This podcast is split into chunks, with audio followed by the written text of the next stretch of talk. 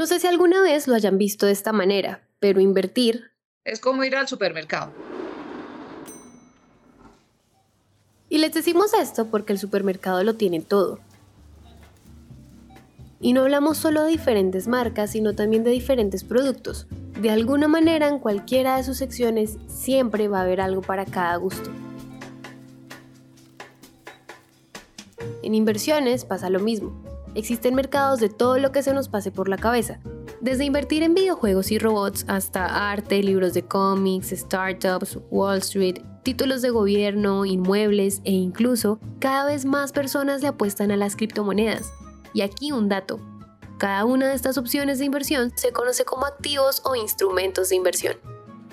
Cuando esté en el supermercado, yo empezaría a revisar el producto o el servicio que me están ofreciendo.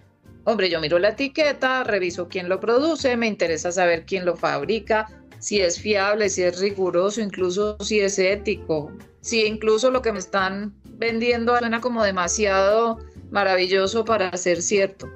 Entonces, ¿cómo hacemos esto?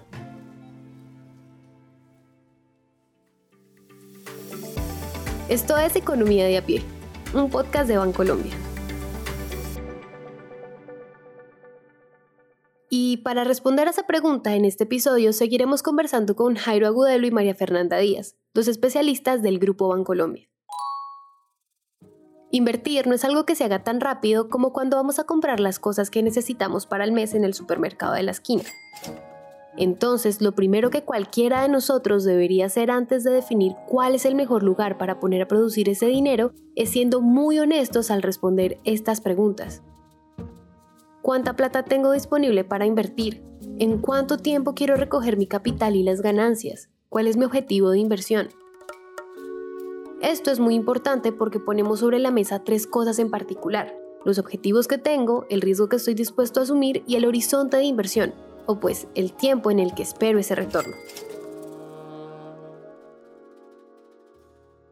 Cuando yo vaya al supermercado a escoger si meto la salsa de tomate, la mayonesa o, la mostaza, es porque yo ya he elegido qué quiero, el objetivo, y ese objetivo recae en que determinemos si al invertir lo que buscamos es conservar el capital que tenemos y que mantenga su valor, que ese capital vaya creciendo a lo largo del tiempo o que recibamos una renta mensual de lo que invertimos, es decir, lo que conocemos como intereses.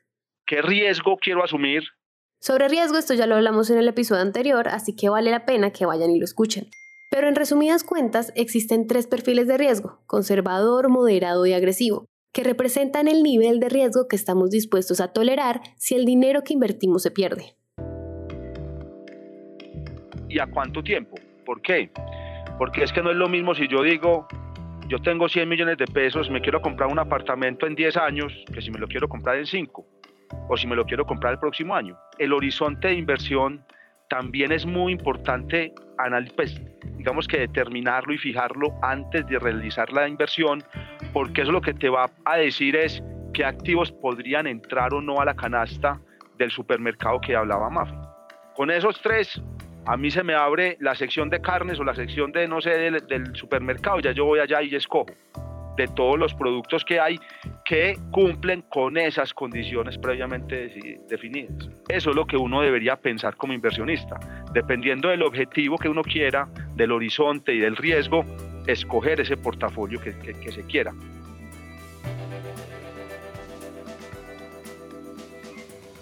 Oigan, esperen, paremos aquí. Jairo nos acaba de dar una palabra nueva, portafolio. Y para explicarlo bien, pues vamos por partes. En palabras sencillas, un portafolio de inversión es un espacio para que podamos hacer varias de esas inversiones que tenemos en mente al mismo tiempo. Si lo ponemos de forma gráfica, es como tener una torta o una pizza dividida en varias porciones de diferentes tamaños. La cuestión es que cada uno de esos pedazos tiene un porcentaje diferente del total del dinero que tenemos para invertir, y una forma de hacer ese portafolio es de acuerdo al perfil de riesgo que tengamos. Esos portafolios, como les hemos dicho, dependen mucho de la decisión de, o del objetivo de inversión. Porque muchas veces uno dice, hombre, yo soy conservador. El conservador por lo general invierte en activos de renta fija. ¿Por qué? Porque son menos volátiles, porque la posibilidad de perder plata es menor, la posibilidad de ganar mucha plata también es menor, ¿cierto?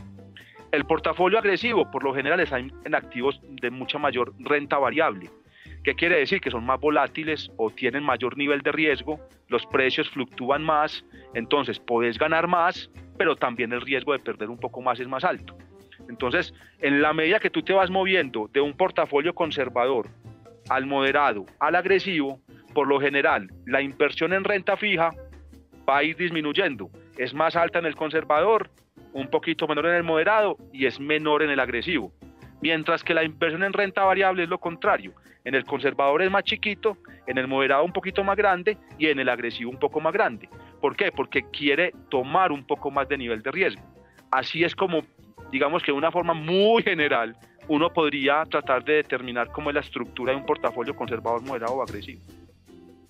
En este punto, la ventaja de los portafolios de inversión es que al abrirnos la puerta para que invirtamos en varios productos al mismo tiempo, nos ayudan a disminuir el riesgo de perderlo todo de primerazo.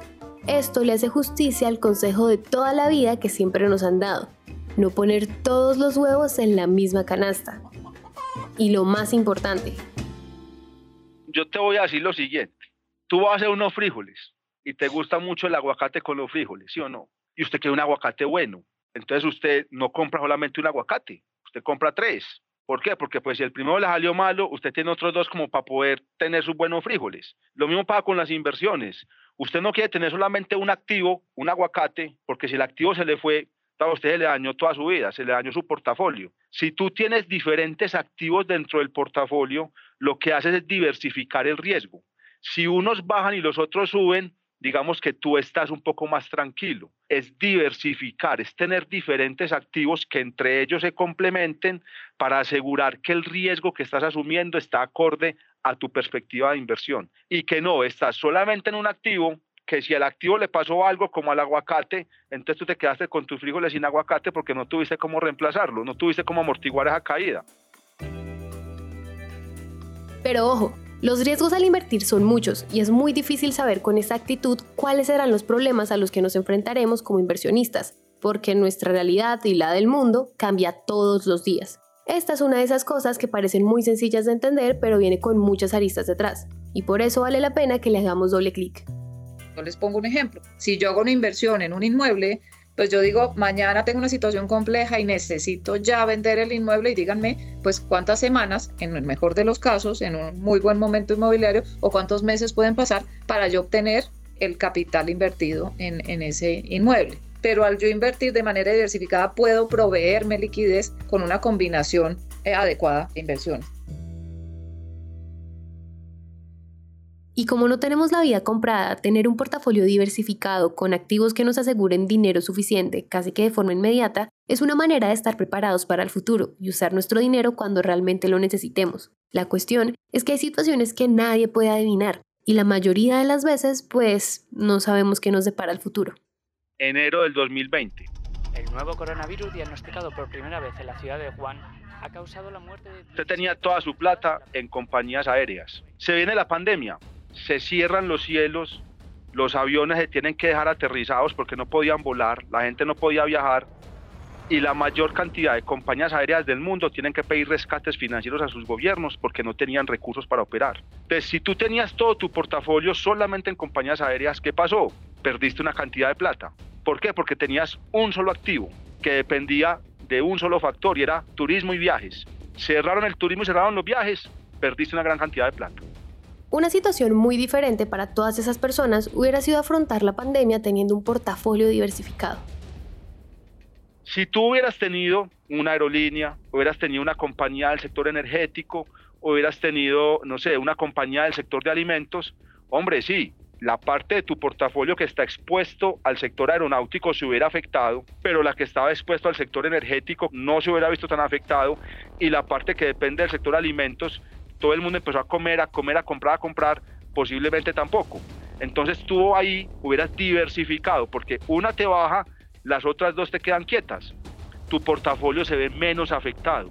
Eso es diversificación. No estás expuesto solamente a uno factor, sino que estás expuesto a diferentes factores que protegen el riesgo del portafolio. La caída de la Bolsa de Nueva York en 1929, el ataque terrorista al World Trade Center en el 2001, el colapso del mercado inmobiliario del 2008 La pandemia por COVID-19, la guerra entre Rusia y Ucrania, una situación de inestabilidad laboral o simplemente que una mejor opción de inversión se nos apareció en el camino. Son factores que pueden incidir a lo largo del tiempo para que cambie nuestro portafolio. Y esto sirve para que el momento de armarlo lo hagamos invirtiendo en diferentes activos, pero también en diferentes sectores económicos. Una cosa es haber estado invertido en acciones, pero también estar invertido en títulos de renta fija o estar invertido en instrumentos de exposición al segmento inmobiliario. Antes de que sigamos, es importante que entendamos en qué consiste cada uno de estos activos. Por un lado, los activos de renta fija tienen un menor riesgo y quienes los emiten se comprometen a devolver todo el capital invertido. Pueden haber privados y públicos, y aquí es donde aparecen, por ejemplo, los títulos del gobierno, que si quieren saber cómo adquirirlos pueden visitar la página del Banco de la República. Otra cosa importante de este tipo de activos es que desde el inicio se sabe cuáles serán sus rendimientos y cuáles son sus fechas de vencimiento. Y por otro lado están los activos de renta variable, que como su nombre lo indica, pues aquí todo puede pasar. Y los cambios son inevitables, ni la rentabilidad ni la recuperación del capital están asegurados.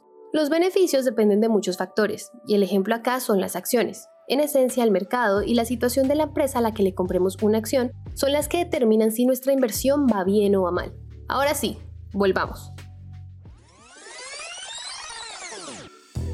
Una cosa es haber estado invertido en acciones, pero también estar invertido en títulos de renta fija o estar invertido en instrumentos de exposición al segmento inmobiliario, lo cual te proporciona al final esa mezcla que te permite navegar situaciones cíclicas o complejas del mercado. Y hablemos de cíclicas buenas y malas. Jairo decía ahorita, si hubieras estado invertido en una compañía de energía, ¿cómo te hubiera ido? Pues hombre, en una situación crítica, las compañías que menos se ven impactadas, pues son las que ofrecen los servicios básicos. Tú puedes dejar de viajar, pero tú no vas a dejar de consumir energía. Lo más importante en todo lo que les hemos contado en este episodio es que si bien en el mercado mañana puede pasar cualquier cosa, pues siempre está abierta la posibilidad de armar un portafolio diversificado. Pero, antes de invertir, lo primero que deberíamos hacer sí o sí comienza por sentarnos a retomar y responder todas esas preguntas que nos hicimos al inicio.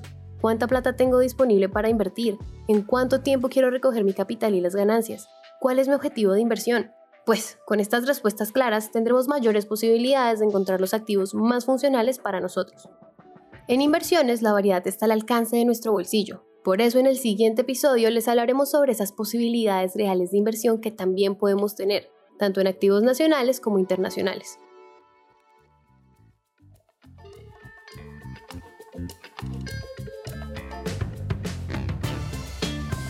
Este episodio fue escrito y producido por Araceli López y Nieves Orgitano, editado por Julián Cortés y musicalizado por Santiago y Juan Diego Bernal, y narrado por mí, Valentina Barbosa.